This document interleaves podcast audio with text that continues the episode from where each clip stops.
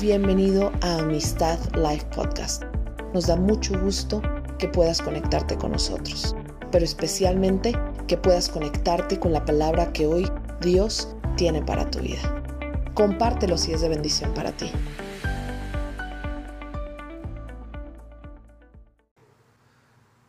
En marzo de este año cumplimos 39 años de haber conocido a Cristo. Y a veces decimos conocido a Cristo, bueno, probablemente sea correcto decir conocido a Cristo, pero realmente Él nos alcanzó a nosotros. No fue por nuestra gran sabiduría o sapiencia o porque esa búsqueda implacable que teníamos por la verdad nos condujo a Cristo. Sí había una búsqueda, todo ser humano lo hay, pero en realidad Dios nos alcanzó. Cuando el Señor nos alcanzó teníamos amistad cristiana la Ciudad de México, donde nosotros nacimos en Cristo, tenía 11 años de haber iniciado.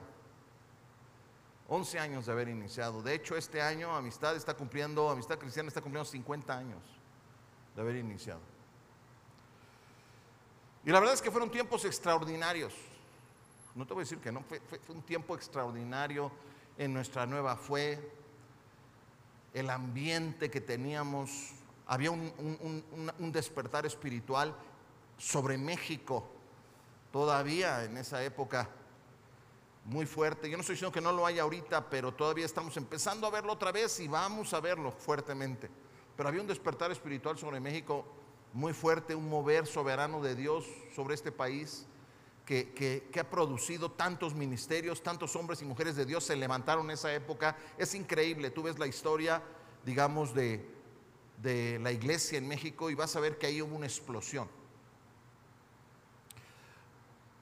Pocas veces se ha visto eso y queremos verlo nuevamente.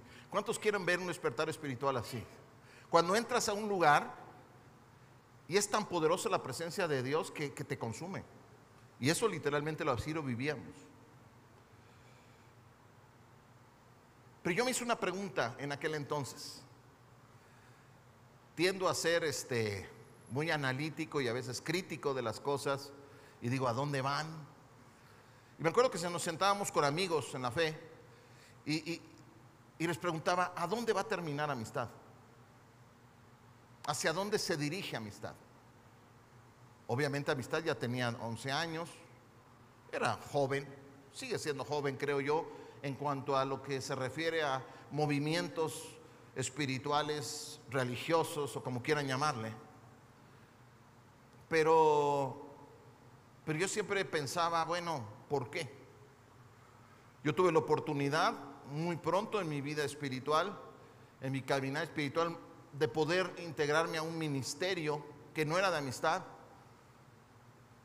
a una institución, a un grupo para eclesiástico, llamémosle así, y organizaba campamentos para jóvenes y para niños, para la iglesia toda, entonces trabajaba con, igual trabajaba con grupos presbiterianos, que con grupos bautistas, que con grupos metodistas, que de la iglesia de Dios, que asambleas de Dios, todos. Entonces me permitió ver la iglesia. Me permitió ver a la iglesia, me permitió no siempre predicar, porque esa no era mi función. Mi función era organizar los campamentos y enseñarle a los jóvenes y a los niños y, y llevarlos, cuidarlos, organizarlos, pero pero en ocasiones sí. En ocasiones me tocó compartir la palabra en muchos de estos grupos que eran de otras denominaciones. Y, y yo veía la historia. Y no lo digo como una crítica, porque había cosas muy valiosas que aprendí ahí, pero también había, faltaba algo en muchos de ellos. Y podrás decir, es porque, porque en amistad cristiana Ahí nací, entonces tenía un cariño especial, obviamente era mi familia y me identificaba, pero era más que eso. Era más que eso. Yo decía, es que algo hay, algo hay en amistad y en los grupos y todo lo que surgió de ese movimiento que no exactamente encontraba. Y perdón si alguien no está viendo, no es una crítica. No es una crítica, simplemente es un hecho en mi percepción. Y ahorita van a entender por qué les digo esto. Y había Porque esa, esa, esa sensación que había, ese, ese mover del espíritu, y no quiere decir que entras por la puerta y te caías, simplemente había, sabías que Dios estaba ahí. Y cualquier reunión que tú ibas había una poderosa presencia de Dios, era, era perceptible. Y claro, cuando yo iba a otros lugares, me daba, sabía que Dios estaba ahí, porque Dios promete estar ahí, ¿no es cierto? Dice su palabra que si nos reunimos en su nombre, Él estaba ahí. Sin embargo, era mucho más formal, mucho más serio, mucho menos, vamos a decir, vibrante. Y eso me hacía pensar más. Decía, ¿amistad cristiana va a terminar así? ¿Va a terminar así? Va a terminar predicando la palabra, pero ya no con esa vida, esa chispa que tenemos ahorita. Se va a convertir en una denominación más, donde empiezan a crecer poco a poco, tienen grupos en muchas partes, están haciendo labor, no hay duda, labor evangelística, muchas cosas, pero, pero no está esa chispa. Y la palabra de Dios dice, cuando hace una advertencia a la iglesia en Éfeso, en el libro de Apocalipsis, a la iglesia de Éfeso, la, ustedes saben que a las siete iglesias les dio Jesús, les habló directamente. Si no, pueden leer los primeros capítulos del libro de Apocalipsis. Sin embargo, por la iglesia de Éfeso le dice varias cosas buenas. También les llama la atención de algunas cosas. Y una de ellas llama fuertemente mi atención. ¿Por qué terminamos? Y miren, lo quiero traducir a tu vida. A ti que estás aquí, que nos estás viendo, lo quiero traducir a tu vida. ¿Cómo estás el día de hoy? ¿Cómo está tu ánimo espiritual? ¿Cómo está tu entusiasmo espiritual? ¿Cómo te sientes en tu corazón? ¿Qué tan refrescado estás cada día cuando oras? ¿Qué tanto te está emocionando la palabra de Dios? Recuerden que estamos hablando de, de nuestra visión. Apocalipsis 2.4 dice, sin embargo, dice el Señor, tengo en tu contra que has abandonado tu primer amor. Fíjate, has abandonado tu primer amor. Y saben, normalmente cuando cuando yo leía este pasaje, ¿saben cómo lo leía yo? Sin embargo, tengo en tu contra que has perdido tu primer amor.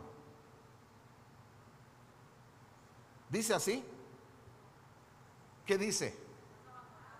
Has abandonado tu primer amor. Y cuando pensaba en el grupo al cual pertenecía, decía, este grupo a dónde va a llegar y el Señor me decía, es que depende. Yo no cambio. Yo sigo siendo el mismo. Sin embargo, permanecerá en su primer amor. Y entonces esto te pone a pensar, bueno, en realidad cuál es el primer amor. Y podemos pensar en emociones y en sentimientos, ¿no? Cosas porque como les dije, cuando conocimos a Cristo fue muy emocionante y, bueno, es que, es que es ese primer amor, ¿no? De, de, andar con el Señor, bueno, es maravilloso. No quiere decir que después no lo sea, pero se convierte en algo un poco más, no tan quizás emocionante, un poco más pensante. Ahora, esto, esto, esto no solo ocurre en el terreno espiritual. Esto ocurre en todos lados. Esto ocurre en las empresas. O sea, esto, esto ocurre, es una tendencia. Esto ocurre en el mundo profesional, esto ocurre en los gobiernos, esto ocurre en la educación, esto ocurre en las artes. O sea, ¿qué quiero, qué quiero decir? Quiero decir que empiezan con una visión muy fuerte, empiezan y, y se va perdiendo, se va diluyendo. Muchas veces en las empresas de repente tienen un fundador dinámico que sabe y que echa a andar las cosas y después los que siguen, los que van heredando ya no tienen a veces ese mismo dinamismo o esa misma visión. Y entonces la empresa puede continuar durante mucho tiempo, pero de repente pierde ese vigor, pierde algo que tenía. Y esto ocurre en todo. Y yo pensaba, ¿qué va a pasar cuando ya no estén los doctores Pardillo, que son nuestros líderes espirituales? Yo decía, todo esto se va a acabar. ¿En qué consiste ese primer amor?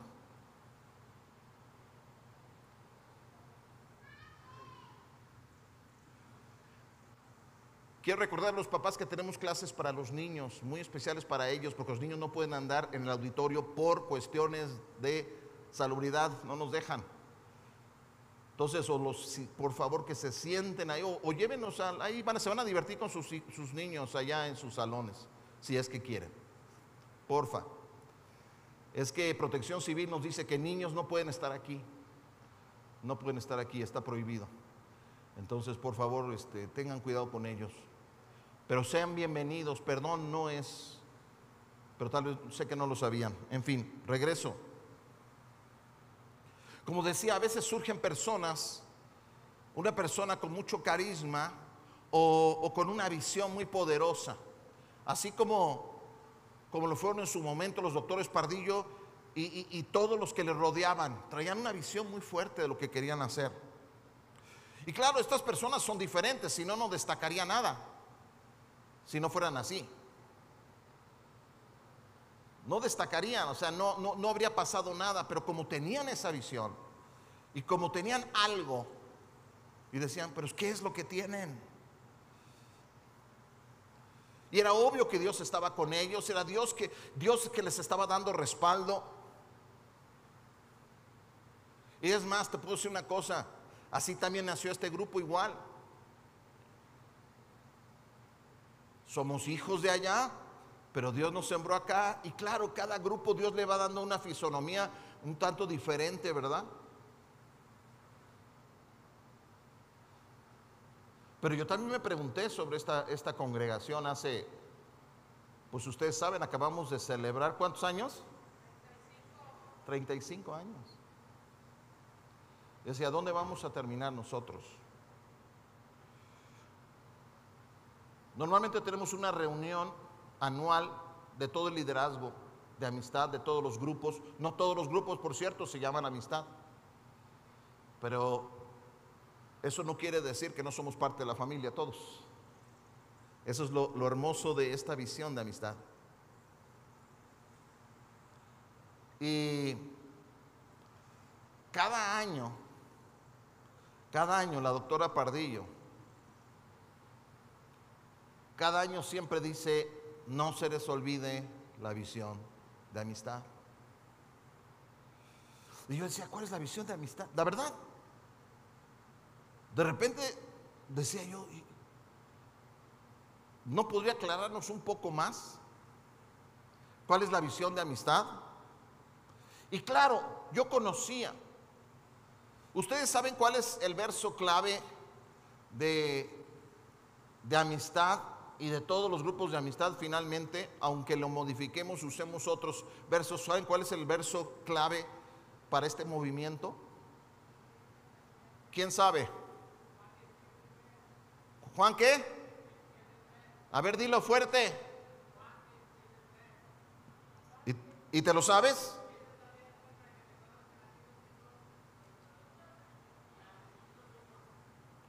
Y esta es la vida eterna que te conozcan a ti, el único Dios verdadero, y a Jesucristo, a quien tú has enviado.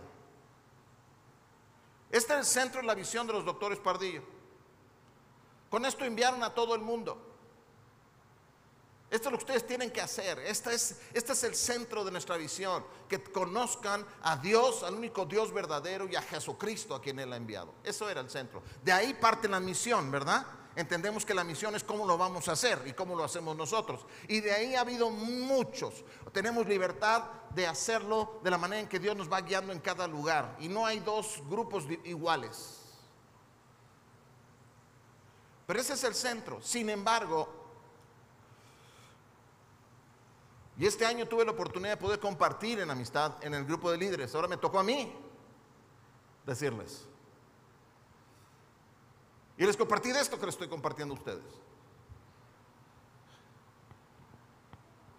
¿Y se acuerdan que les dije, falta, había algo, cuando yo visitaba otros grupos, había algo que no, que no, no encontraba ahí, que encontré en la amistad. Y después de mucho tiempo, logré identificar lo que a mi parecer es clave de nuestra visión. Y por supuesto, que conozcan a Jesucristo, que conozcan al Dios verdadero, por supuesto.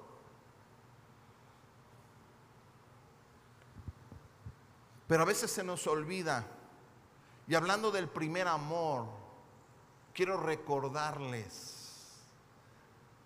la esencia de amistad, Amistad Live Cuernavaca, Amistad Live en general, cuál es la esencia, qué es lo que no había. Hoy ya lo, esto que les voy a decir, ya lo usan por todos lados, gracias a Dios, pero no se usaba. Jamás escuché en aquel entonces a un grupo hablar así.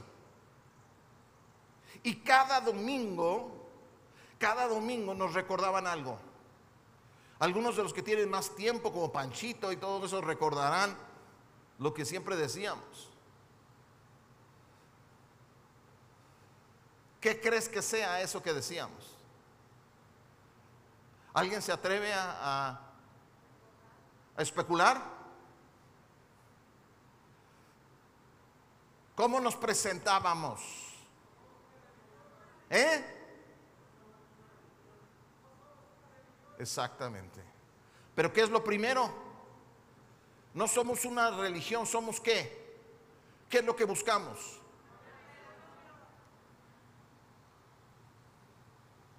Eso, esa es la esencia de la visión de amistad live. Y esa es la visión de amistad cristiana y tiene muchas vertientes, pero ahí para mí es que eso es fue el parteaguas que transformó grupos enteros. No somos una religión. Predicamos una relación personal con Jesucristo. ¿Me escucharon?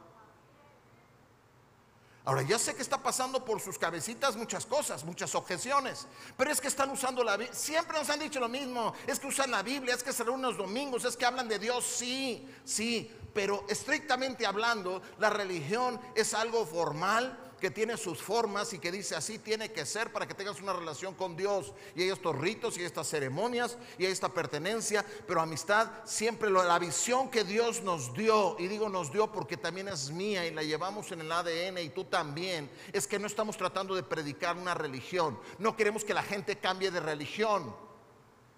Amén. ¿Qué queremos de las personas? ¿Qué queremos compartir con las personas? Que conozcan a Jesucristo. Y Jesucristo es una persona, es una relación.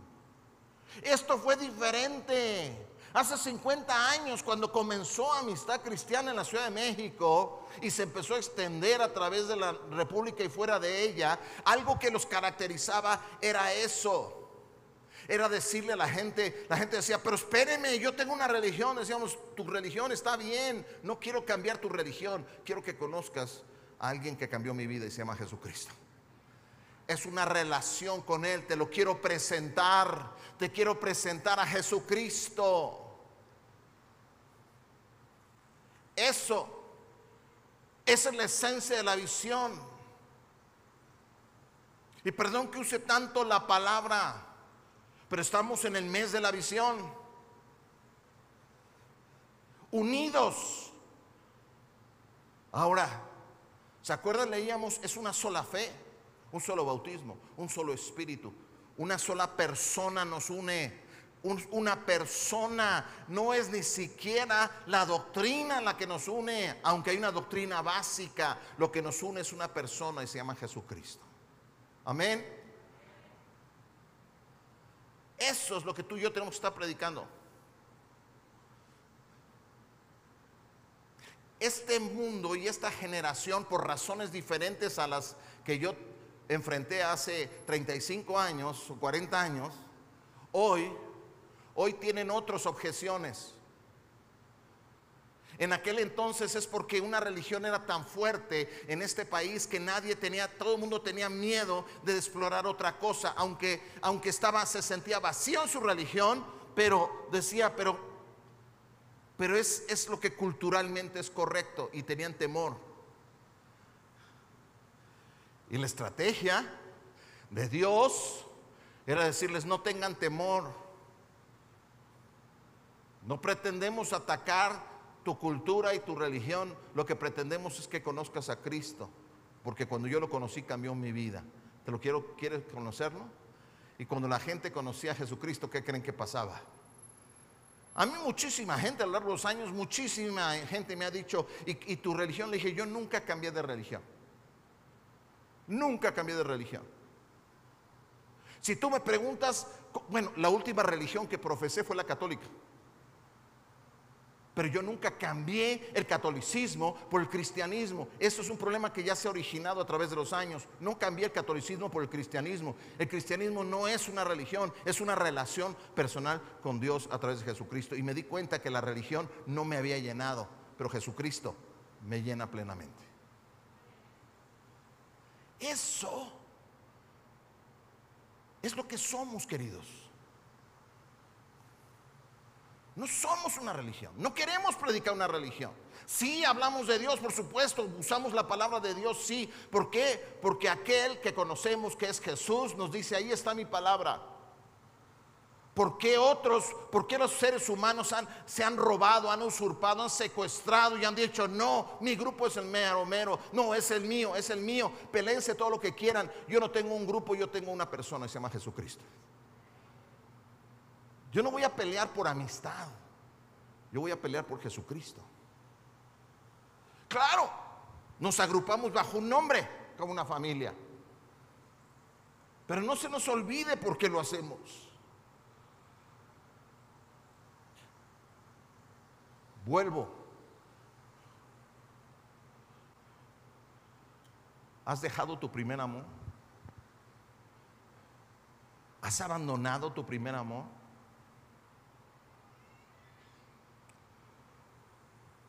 Sigue diciendo, te animo a que vuelvas a tus obras primeras. ¿Quieres recuperar tu primer amor? Dice, vuelve a tus obras primeras. Vuelve a la visión. Vuelve a la visión. No estás aquí domingo porque es domingo y los domingos uno se reúne no es por eso. No tienes una Biblia porque se supone que en nuestro grupo todo mundo lee su Biblia. No oramos porque a todos nos dijeron tienes que orar a fuerza si quieres que Dios te oiga. No hacemos las cosas nada más porque eso se llama religión. Estamos aquí porque amamos a Dios, porque queremos recibir de Cristo, porque la relación con Cristo crece día a día y yo necesito seguirme nutriendo de su palabra. Y Él me dice, reúnete con otros y estimúlense al amor y a las buenas obras. Y no dejen de reunirse. Entonces le digo, sí Señor. Por eso estamos aquí. Les decía, ¿A dónde va a terminar amistad? Es que no es amistad. ¿A dónde vamos a terminar cada uno de nosotros? ¿Viviendo una religión o viviendo una relación con Cristo? Porque eso, ese es, la primer, es, ese es el primer amor.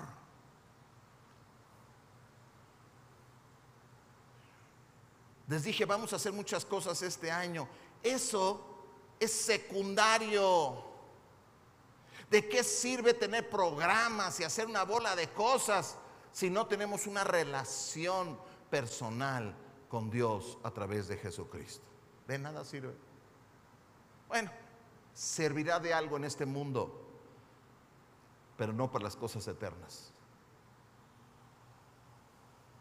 Y no te va a llenar. No te va a producir el gozo y la paz que anhelas.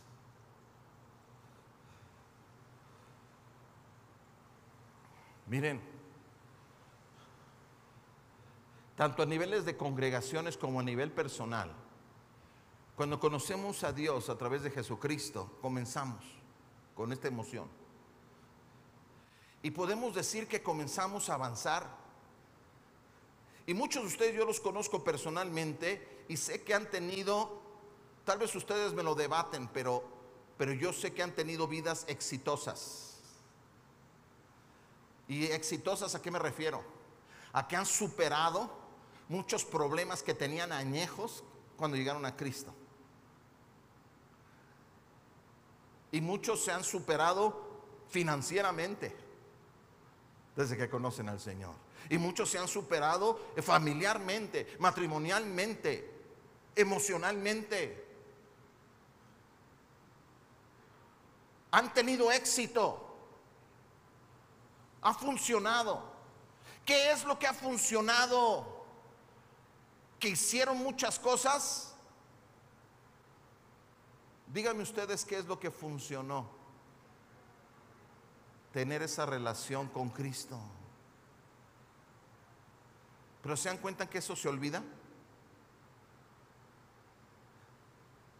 ¿Se acuerdan de María y Marta?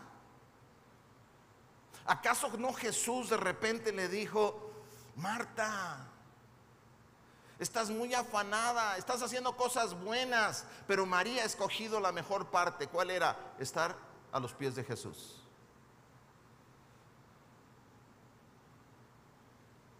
Estar a los pies de Jesús. A veces se nos olvida cuál es la mejor parte. La mejor parte no es todo lo que tú haces, la mejor parte es que tú puedes tener una relación personal con Jesucristo. Y tal vez a estas alturas, o tal vez algunos no lo conocen todavía, sí, y tal vez algunos ya lo conocen y ya han tenido éxito. Y como han tenido éxito, ya se les olvidó.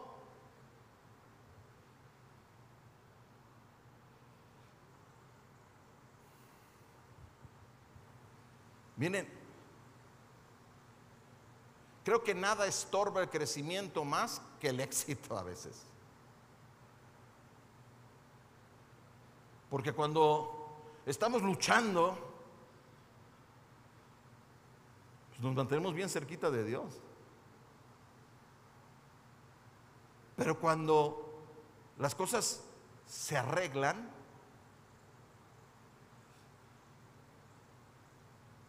les voy a decir, yo, he sido testigo de cosas muy tristes. He sido testigo de matrimonios. Voy a hablar de matrimonios, que es, que es mi área. He sido testigo de matrimonios que empezaron con Cristo y hubo una restauración maravillosa y hoy están divorciados. ¿Qué, qué pasó?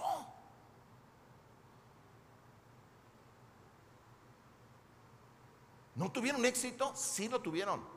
El problema es que se les olvidó de dónde vino vino cuando se humillaron delante de Dios y dijeron, nuestro matrimonio es un fracaso y yo soy un fracaso y yo no puedo levantar esto sin ti. Perdóname, me arrepiento de todos. Y te dijeron, se dijeron a otro, perdóname porque te he lastimado y por todo lo que he hecho. Y se arrepintieron delante de Dios y esa relación con Jesucristo, Él los restauró, Él los levantó. Y quién sabe cómo de repente ella dijo, ya tengo otro marido. Y ella dijo, y él dijo, tengo otra mujer, no sé qué ha pasado, es Jesucristo, es es Él el que nos ha levantado y restaurado, pero al ratito se les olvidó eso. Y si tú les preguntas quién transformó su matrimonio, por supuesto que te van a decir que fue Jesucristo, pero conforme pasó el tiempo, se les fue olvidando esa relación.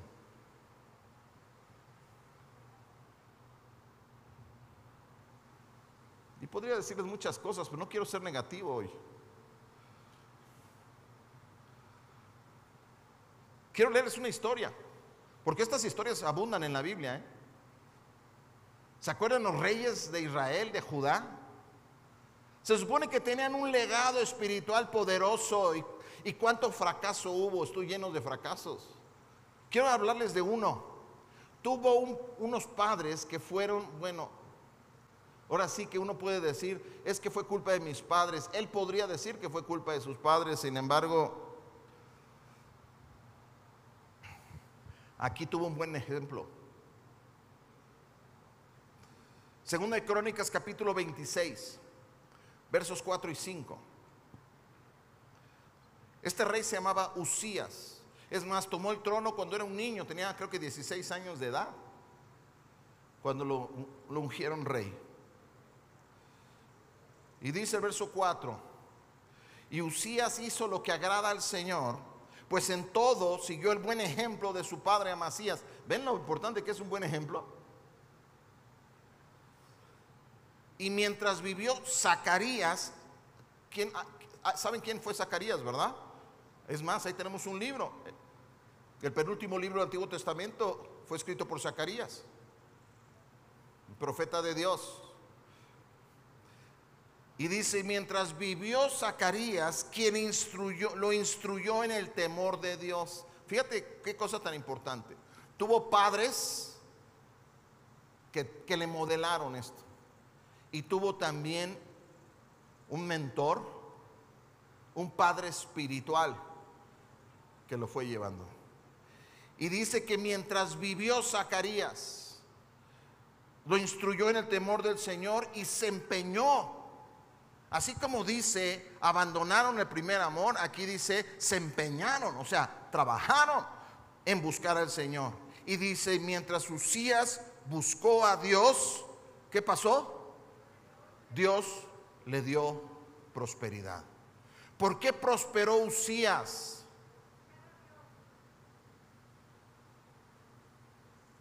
¿Por qué prosperó Usías? ¿Por qué?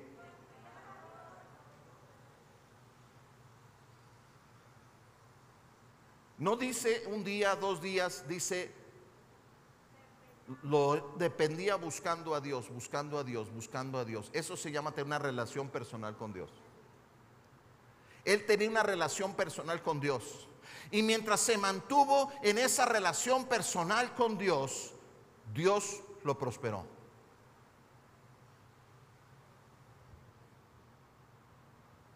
¿Sabes qué? Es que de repente decimos, pero Señor, me estoy congregando, el Señor, estoy haciendo todo esto. Se parecen, pero no es lo mismo realizar actividades espirituales que buscar a Dios. Aunque esas, todas esas actividades espirituales pueden ser buscar a Dios. Depende del corazón. Dice que Usías mantuvo una fuerte relación con Dios buena parte de su vida. Se enfocó en buscar al Señor. Mantuvo una relación. Y Zacarías lo mantuvo. ¿Por qué crees que necesitas estar con otros? ¿Por qué crees que necesitas un líder? ¿Por qué crees que necesitas un mentor? Porque no estamos diseñados para andar solos. Eso es soberbia, eso es orgullo. Nos encanta eso. Yo soy, yo puedo. También yo fracaso.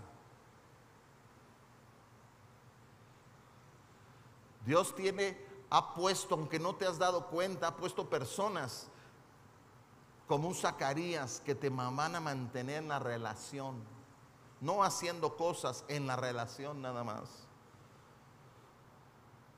Y Usías fue prosperado por Dios, pero, verso 16 del capítulo 26,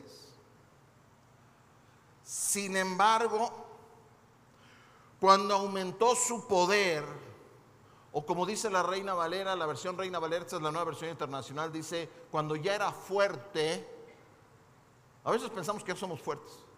Ya conocemos al Señor, ya, ya sabemos cómo funciona todo esto, ¿no? Dice, Usías se volvió arrogante, lo cual lo llevó a la desgracia. La arrogancia lo llevó a la desgracia. ¿Qué es la arrogancia? Es esa actitud de decir yo soy importante, yo puedo hacer las cosas. Por si no lo sabían, esto que hacemos depende única y exclusivamente de Dios. No depende de hombres y mujeres, depende de Dios. Dios usa hombres y mujeres para mantenernos con Dios. Pero si nos volvemos arrogantes, ¿se acuerdan la semana pasada hablé de comunidad? Hablé de diversidad. ¿Por qué? Porque Dios quiere quitarnos la arrogancia. Necesitas de otros. No puedes estar solo y necesitas de la diversidad. Otros son diferentes. No solo tú eres importante. ¿Y qué encontramos en esa diversidad? ¿Y qué encontramos en esa comunidad?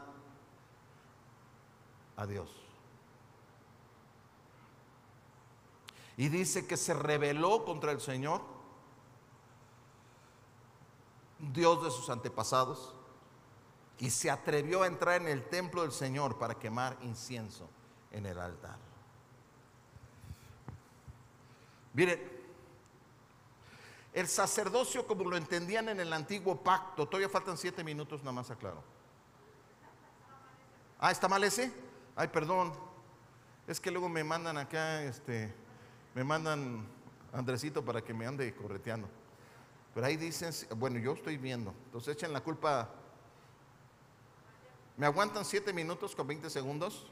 Bueno, con 17, bueno, 16. Bueno.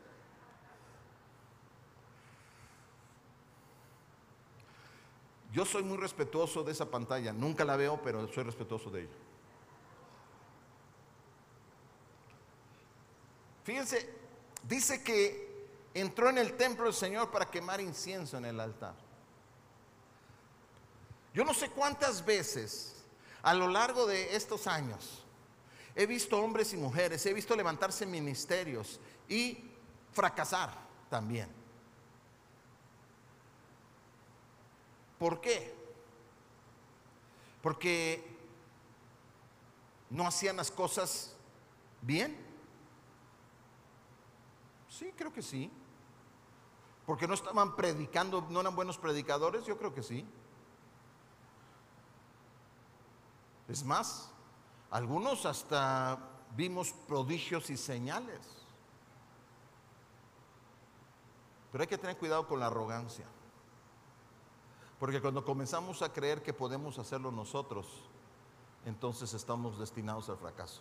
Y el fracaso no siempre es lo que parece, no siempre quiere decir, fracaso quiere decir tener menos. A veces el fracaso puede ser también tener un supuesto éxito, pero que no tiene fundamento. Usías de repente pensó, yo ya sé mucho, yo ya sé bastante, yo lo puedo hacer. ¿Para qué quiero un sacerdote? Solo el sacerdote podía hacer eso que él hizo. Esa era la función del sacerdote. Él dijo, yo también puedo hacer eso. ¿Yo para qué quiero? ¿Yo para qué necesito un líder? ¿Sabes que todos funcionamos con autoridad delegada? ¿Sabes que así es como funciona el reino de Dios con autoridad delegada, nos guste o no? Y no estoy hablando necesariamente de, jerarquías, ¿ok? pero sí hay un organigrama. ¿Por qué? Porque tiene que haber un orden. Y si tú no estás bajo autoridad, entonces no puedes ser una buena autoridad. Y esto funciona en todos los ámbitos. Vean lo que dice del matrimonio. Dice, Cristo es la cabeza del hombre, el hombre es la cabeza de la mujer. Bien que nos encanta decir, aunque ya sea políticamente incorrecto, decir que el hombre es cabeza de la mujer. Pero eso es lo que dice la escritura, no yo, pero también le dice al hombre, pero tú tienes una cabeza y se llama Cristo. Entonces, si tú quieres que tu mujer se alinee contigo, tú alíñate con Cristo también. Así va a funcionar. Tú quieres que tu vida funcione, alíñate. De repente él podía ya hacerlo solo. Comenzó a tomarse atribuciones que ni le correspondían. Yo ya sé, ya tengo tantos años. Y terminamos confiando más en nosotros. Y esto ocurre en todos los ministerios, en todos, en las organizaciones cristianas sucede mucho. A veces las organizaciones cristianas, eh, me ha tocado vivirlo, organizaciones cristianas llenos de hombres y mujeres que valiosísimos, pero no pueden trabajar en comunidad, no pueden trabajar con la diversidad, no pueden decir, estoy dispuesto a aprender, no quieren hacer las cosas ellos. Yo quisiera ser como Jaciel, ¿les suena conocido el nombre? Escuchen habitantes de esto, ni, no, creo que ni lo tienen. Segunda de Crónicas 20, 15 al 17. ¿O sí lo tienen? Escuchen habitantes de Judá y de Jerusalén. Escuche también su majestad. Así dice el Señor. No tengan miedo ni se acobarden cuando vean ese gran ejército. Porque la batalla no es de ustedes, sino mía. ¿Cuántos dicen amén a eso? O sea, ¿tú crees que tú estás batallando contra el COVID? ¿Tú crees que tus mascaritas ahí y que te echen tantito ahí, este, algo en las manos y, y todo eso, eso es suficiente para protegerte de esto? No los quiero asustar, pero no. Allá yo, yo amén, creo. No tengan miedo ni se acobarden cuando vean ese gran ejército, porque la batalla no es de ustedes, sino mía. Y en este caso en particular dice, mañana cuando ellos suban por la cuesta de Cis, ustedes saldrán contra ellos y los encontrarán junto al arroyo frente al desierto de Jeruel. Pero ustedes no tendrán que intervenir. Está diciendo, sí, sean prudentes, tomen, párense ahí, enfréntenlo, como estamos haciendo con muchas cosas en nuestras vidas. Está bien, estoy siendo responsable, lo enfrento, pero simplemente quédense quietos en sus puestos para que vean la salvación que el Señor les dará. Habitantes de Judá y de Jerusalén, no tengan miedo ni se acobarden. Salgan mañana contra ellos porque yo, el Señor, estaré con ustedes. ¿Y saben que eso es lo que Dios quiere? No es que no peleemos. Es que dice, es que la victoria es mía. Es que cuando nosotros conocimos a Cristo, doblamos las manitas y dijimos, ¿sabes que no puedo? No puedo ganar esta batalla, doblamos las manitas, eso es una relación donde una persona poderosísima por encima de todo lo que podemos imaginar, que se llama Jesucristo, entró a nuestra vida y la comenzó a transformar. Y no fueron nuestras fuerzas y no fueron nuestras batallas ganadas. Por supuesto que nos dijo, ¿sabes qué? Vamos a comenzar a poner orden en esto, Eduardo. Mira, vamos así, así, así. Yo te voy a empoderar, mira. Pero era Él obrando a través de mí.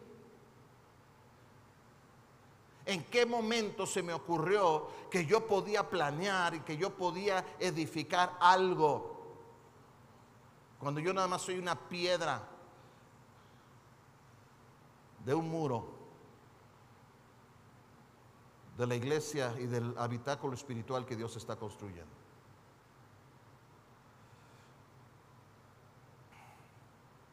Miren, cada vez más estamos enfrentando tiempos y creo que hace rato, perdón, dejé inconclusa una idea. Les decía que en aquel entonces, esto de no tengo una, no, no te quiero cambiar de religión, sino que quiero presentarte a Jesucristo, que es una relación, funcionaba por una razón. Hoy funciona por otra. Hoy funciona porque vivimos en una era de posmoderna donde la juventud y las generaciones jóvenes están disgustadas con las organizaciones y están disgustadas con, con todo lo que suena organizado y la religión organizada les suena guácala. Y aunque digan, es que, es que ustedes predican a Cristo, sí, es cierto, predicamos a Cristo porque Cristo es una persona. Y pensaba hace unos días, si algo va a funcionar en esta época, es presentar con más razón que nunca a Jesucristo como una persona, como una experiencia que pueden tener conociendo una persona, porque esta generación le gusta conocer a otros, le gustan los realities, pero no le gustan lo establecido. Está decepcionado la religión establecida mayormente. Entonces díganme si no nuestra visión real es más poderosa que nunca.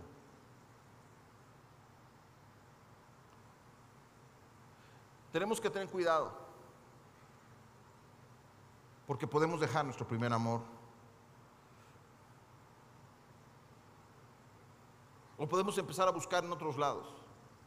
Miren, ¿ya se acabó? Bien, le digo que ni, lo pelo. No, sí le hago caso, ahí voy ya. Salomón. Salomón empezó bien o no empezó bien. Dios le dijo, ¿qué quieres? ¿Quieres riquezas? ¿Quieres poder? No, dame sabiduría para poder guiar a tu pueblo. Y le dijo el Señor, wow, bien, tienes un corazón bien plantado, tú sabes lo que necesitas, necesitas mi guianza. Entonces, ¿sabes qué? Te voy a dar eso y todo lo demás. Y comenzó a tener éxito. Y a pesar de todo el éxito que tenía, ¿sabes cuál fue el gran problema de Salomón? ¿Alguien se acuerda? Sí y no. Porque decimos, fueron las mujeres.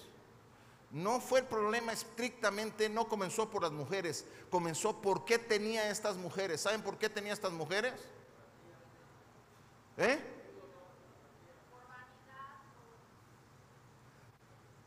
Porque estas mujeres eran princesas de otros pueblos y hacía alianzas con estos pueblos y esto le daba incrementaba su poder. Y en lugar de confiar en Dios, él empezó a confiar en todas las alianzas que podía tener. Y claro que se comenzó y dice que se perdió con los ídolos de ellas. Y por supuesto que a quien le dan pan que llore, dicen en mi pueblo. Y por supuesto que disfrutó de sus 800 esposas. Pero, pero eran alianzas. Salomón empezó bien, terminó mal, porque terminó confiando en lo que él podía hacer. Y se perdió terriblemente. ¿Podemos volver a nuestro primer amor? Por supuesto que sí. Llévate en tu mente y en tu corazón. No estamos predicándote una religión. Una relación personal con Dios.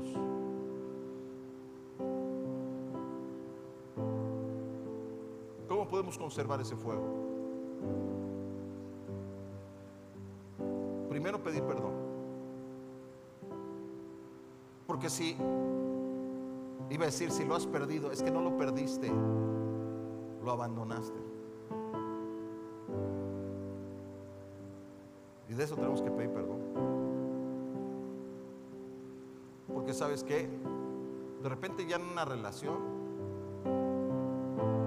no sé en qué momento, esto fue en parte religión. Porque la pérdida de la visión es casi inevitable.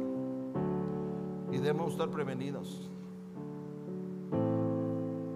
Y debemos de mantener fieresco siempre nuestro amor y nuestra pasión por el Señor.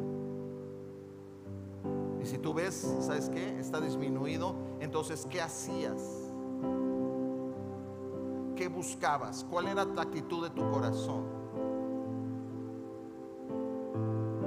¿Te acuerdas que tenías un ánimo de decir, es que lo que quiero es orar, necesito un tiempo para orar. ¿En qué momento? Y buscaba los momentos para, para tirarte rodillas ahí y decirle, Señor, aquí estoy. Era, era rico. Ahora estás diciendo, a ver si nos convocan a una reunión de oración para orar.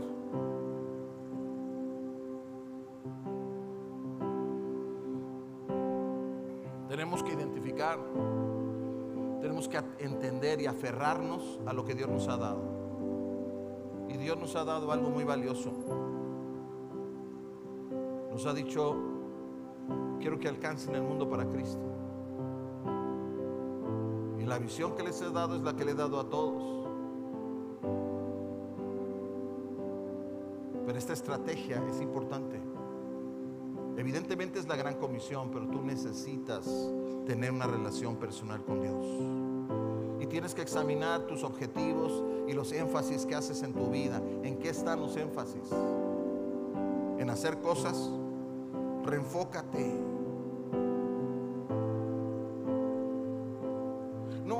No es que sultano, es que perengano, es que mi líder, es que enfócate en Cristo. Si tú te enfocas en Cristo, verás que no te van a disgustar tanto las personas. Estás tan enfocado en las personas que por eso has convertido en una, en una religión tu caminar con Dios. Porque estás comparando lo que hacen o no. ¿Qué te importa lo que hacen? Tú haz, tú mantén lo que va a atraer a las personas a Cristo, lo que va a llenar este auditorio y va a llenar muchas veces este auditorio y nos va a dar un lugar nuevo que vamos a llenar y lo que nos va a permitir abrir grupos en todos lados no es no son nuestras estrategias nada más, no es ni siquiera porque tengamos programas maravillosos, porque seamos lo que lo va a traer es el amor de Dios que tiene para con nosotros y no nosotros tenemos para con Él. Es una relación personal con Dios. Y nunca creas que ya lo tienes dominado, porque dice en Hebreos tengan cuidado porque no sea que nos deslicemos.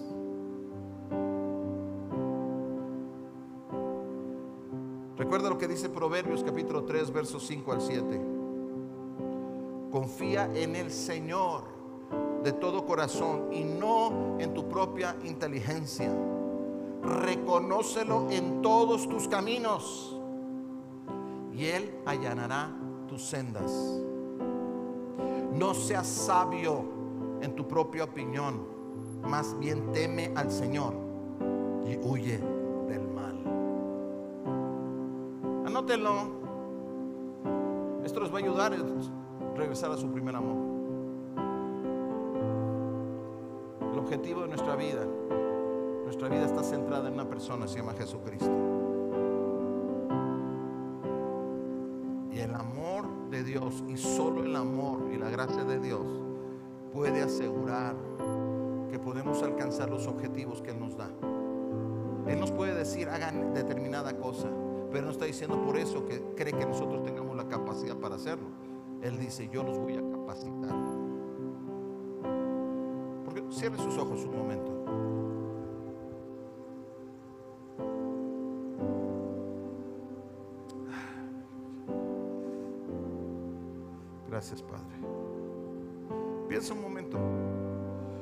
Tú donde estás. Olvídate el que está al lado.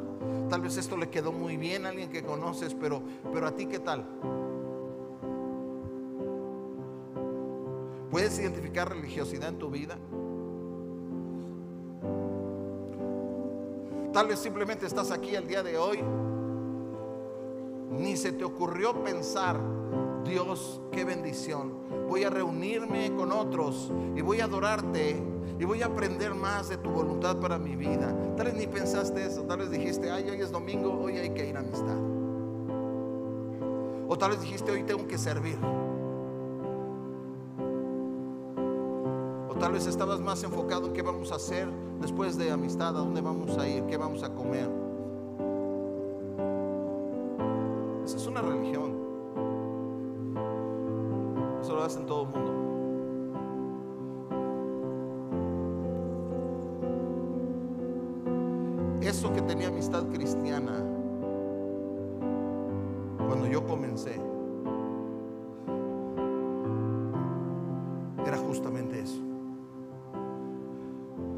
Las personas, incluyendo los líderes,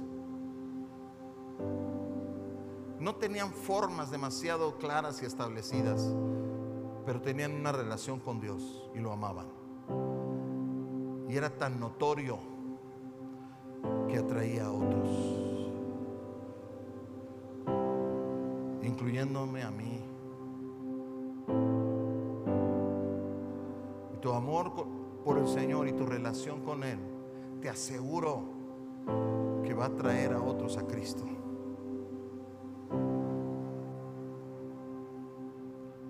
Y si tú sientes, no voy a decir sientes, reconoces que has caído en religiosidad.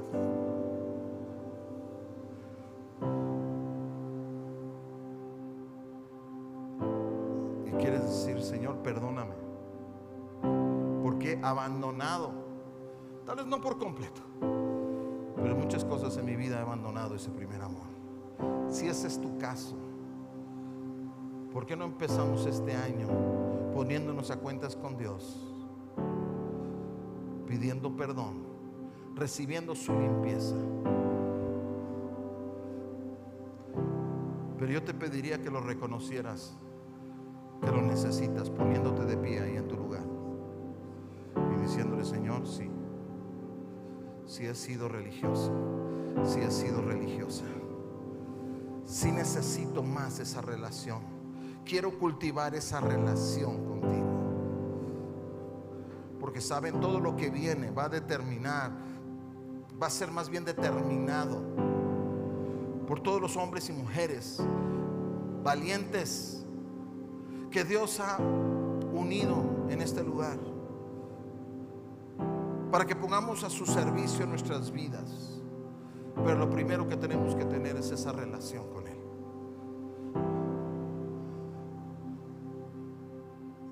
Pídeselo a Dios, dile perdóname Dios. Perdóname Dios porque me he olvidado, porque he dejado a un lado, porque me he enfocado en otras cosas y no en ti porque ha sido fácil participar, hasta servir. Y eso, lejos de acercarme, me ha alejado porque me ha hecho autosuficiente, porque me ha hecho ser soberbio, porque me ha hecho ser presuntuoso, porque me ha hecho sentir que soy fuerte cuando en realidad soy débil. Tu poder no se perfecciona en mi fuerza, tu poder se perfecciona en mi debilidad. Perdóname Dios, reconozco mi necesidad imperiosa de ti. No puedo, separado de ti, nada puedo hacer. Tú rescataste mi vida cuando tú llegaste. Me diste una nueva manera de vivir. Quiero eso otra vez, Señor. Quiero ese primer amor. Devuélveme ese gozo de mi salvación. Señor, yo quiero volver a esas obras primeras. Yo no quiero continuar así. Yo no quiero a pesar de todo. A pesar de todo, no se siente ese gozo y yo quiero volver a sentir ese gozo. Yo quiero volver a tener esa paz. Yo quiero volver a poder descansar en ti, saber que tú peleas mis batallas, que tú lo haces, Dios. Perdóname, perdónanos, Señor. Perdona amistad de Cuernavaca, perdona amistad live, Señor. Perdónanos Dios, perdónanos Dios porque en muchos aspectos nos volvemos religiosos y pensamos que, que haciendo cosas va a descender la unción, pero la unción está en una persona, está en Jesucristo. Y lo que necesitamos es estar cerca, muy cerca de Él. Jesús, límpianos con tu sangre preciosa. En esta tarde, Señor, trae ese poder limpiador sobre nuestro corazón y nuestra mente. Y vuélvenos a parar sobre la roca. Establecernos sobre la roca, sobre ese fundamento. Como piedras vivas, Señor. Venos edificando, venos levantando tú sobre ti. La obra que nos has encomendado, Señor, sabemos que no la podremos realizar si tú no estás delante de nosotros. Oh mi Dios, yo recibo tu limpieza y recibo tu perdón. Recibo esta nueva oportunidad, porque tú eres un Dios de nuevas oportunidades. Hoy recibo una nueva oportunidad de volver a ese primer amor. Me decido, me decido y díselo tú a Dios, porque esto es una cuestión de determinación. Yo decido volver a mi primer amor. Yo decido volver a las obras primeras. Yo decido no quedarme como estoy. Yo decido volver a Cristo. A depender solamente de Él. Y cada, cada grupo de amistad nos unimos en este clamor al Señor para decirle, Dios, solo tú. Nos disponemos para la batalla, pero sabemos que tú eres el que la vas a ganar, que solo tú puedes hacerlo. Jesús, Jesús. Gracias por haberte conectado con nosotros. Si este podcast fue de bendición, no olvides compartirlo con otros. Recuerda, Amistad Life se reúne presencialmente en la Ciudad de México, México, Cuernavaca, México, Bogotá, Colombia, Medellín, Colombia y Málaga, España. O también puedes conectarte con nosotros en nuestro canal en YouTube Diagonal Amistad Life.